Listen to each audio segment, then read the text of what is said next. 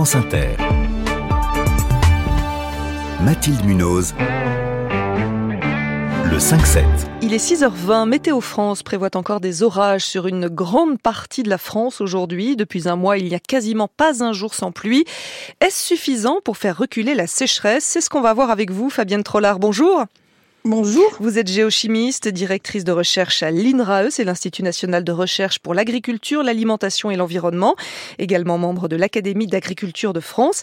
On va commencer par les bonnes nouvelles, s'il y en a. Est-ce qu'il y a des régions où ça va mieux, où les nappes phréatiques se sont re-remplies? Alors, euh, on peut dire qu'effectivement, ça va mieux, euh, en tout cas pour l'agriculture. De là à dire que les nappes phréatiques se sont re-remplies, euh, là, par contre, on n'en est, on pas encore là, puisque le processus de, de, recharge des nappes est un processus très lent.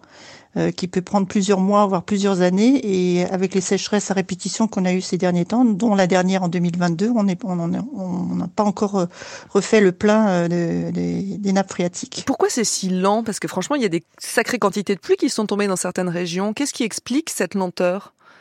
Ah ben, cette lenteur, c'est qu'il faut que l'eau s'infiltre dans le sol et les sous-sols. Donc, ce sont des processus de percolation qui sont relativement lents. Et puis surtout, c'est que c'est pas la bonne saison puisque euh, actuellement on est en plein euh, développement végétal euh, de la biomasse et ça c'est lié au fait qu'on est au printemps et donc, euh, des, quand il pleut, ben 80% de l'eau est en fait captée par la végétation en ce moment. Donc, il n'y a qu'une part très faible de l'eau qui arrive à vraiment s'infiltrer jusqu'aux nappes phréatiques. Alors que quand il pleut en hiver, là, la pluie euh, tombe directement, si j'ose dire, dans les nappes phréatiques puisqu'il n'y a pas de végétation qui se sert. C'est ça? Oui, c'est ça. Voilà. C'est-à-dire qu'à ce moment-là, euh, quand il, quand il pleut, 80% euh, de l'eau en hiver, effectivement, va rejoindre les nappes. Et à cela s'ajoute en plus des sols vraiment très secs qui deviennent imperméables. Donc euh, voilà, la pluie ruisselle et, a du mal à, passer à travers. Est-ce que là, ça veut dire donc que c'est fichu, on ne rattrapera pas le déficit de pluie hivernale, même s'il continue de pleuvoir? Alors là, on peut, pour l'instant, on peut pas, on peut pas dire ça puisque ça dépend de l'année hydrologique et l'année hydrologique, elle commence au mois d'octobre jusqu'au mois d'octobre l'année prochaine. Mhm. Enfin, jusqu'au mois de, jusqu'à la fin de l'année là. Donc euh, là, on est en train de faire un, un, rattrapage par rapport à l'année dernière, mais on en est, on n'a pas encore euh, rejoint les niveaux, euh, disons normaux. De, de, de, pluviométrie que l'on devrait avoir normalement. Est-ce que vous pouvez nous donner un rapide aperçu de la carte des régions qui sont le plus en déficit? Ou anormalement en euh, déficit Oui, alors pour ça, il faut regarder la carte qui est produite par le BRGM. Mhm. Euh, en fait, il y a deux cartes qui ont été euh, publiées là ces derniers jours. La première qui montre que on a un basculement, en tout cas au niveau de l'humidité des sols, qui était surtout marqué au sud et très peu au nord. Et puis donc là, depuis un mois et demi, en fait, la, la carte s'est inversée c'est-à-dire qu'on a une, des zones qui sont euh, plutôt en bleu, donc euh, bien fournies en, termes d'humidité des sols dans le sud, mhm. et euh, qui est passé au rouge dans toute la partie nord, ce qui correspond effectivement à, la période de, sécheresse qu'on vient de connaître dans le nord. Donc ça, c'est pour les nappes phréatiques. Et quant aux nappes, quant aux nappes, effectivement, reste des, des, questions importantes, effectivement, sur les nappes du sud et du couloir rhodanien en particulier. Euh, qui euh, effectivement continue à être en déficit en eau. Et, est-ce que les, ces nappes euh, phréatiques sont bien gérées? Est-ce qu'on pourrait faire mieux en France? Alors effectivement, on pourrait faire mieux. D'abord, il faudrait mieux les connaître déjà, puisque comme c'est du souterrain, euh, il faudrait déployer des études effectivement de, de, de, connaissances fines de ces aquifères. Alors, on a les moyens techniques de le faire, hein, puisque c'est les mêmes techniques que celles qui sont utilisées pour la prospection pétrolière. Donc, les niveaux technologiques qu'on a, on, sait faire. Mhm.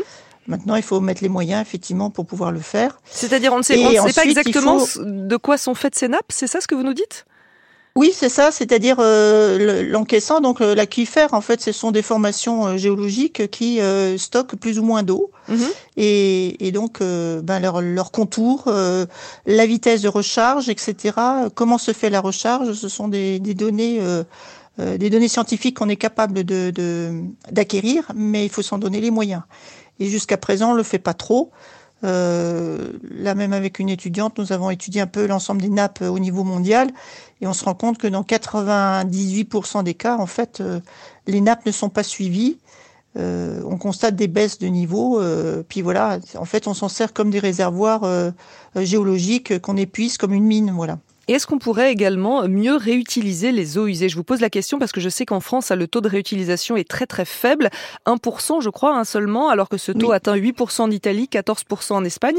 Euh, pourquoi euh, on les réutilise si peu? C'est une réticence psychologique ou il y a autre chose?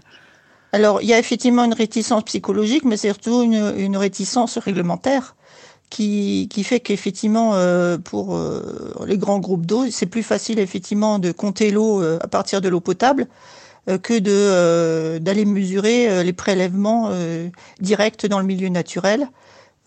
et donc, ce sont eux qui bloquent, c'est les grands groupes d'eau qui bloquent? Jusqu'à présent, c'était les grands groupes d'eau qui, qui bloquaient, qui faisaient du lobby au niveau de l'État pour pour que l'eau euh, utilisée euh, dans, dans, nos activités soit surtout de l'eau potable. Mhm.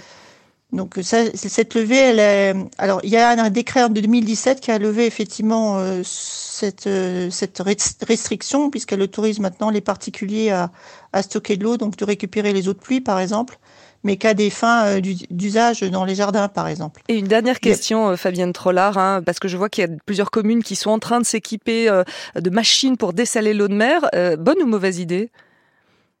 Eh ben c'est, je dirais, c'est vraiment la, la, la, solution de secours de dernière, de dernière, du dernier choix, parce que d'abord le dessalement de l'eau de mer, ça coûte très cher en énergie. Mmh.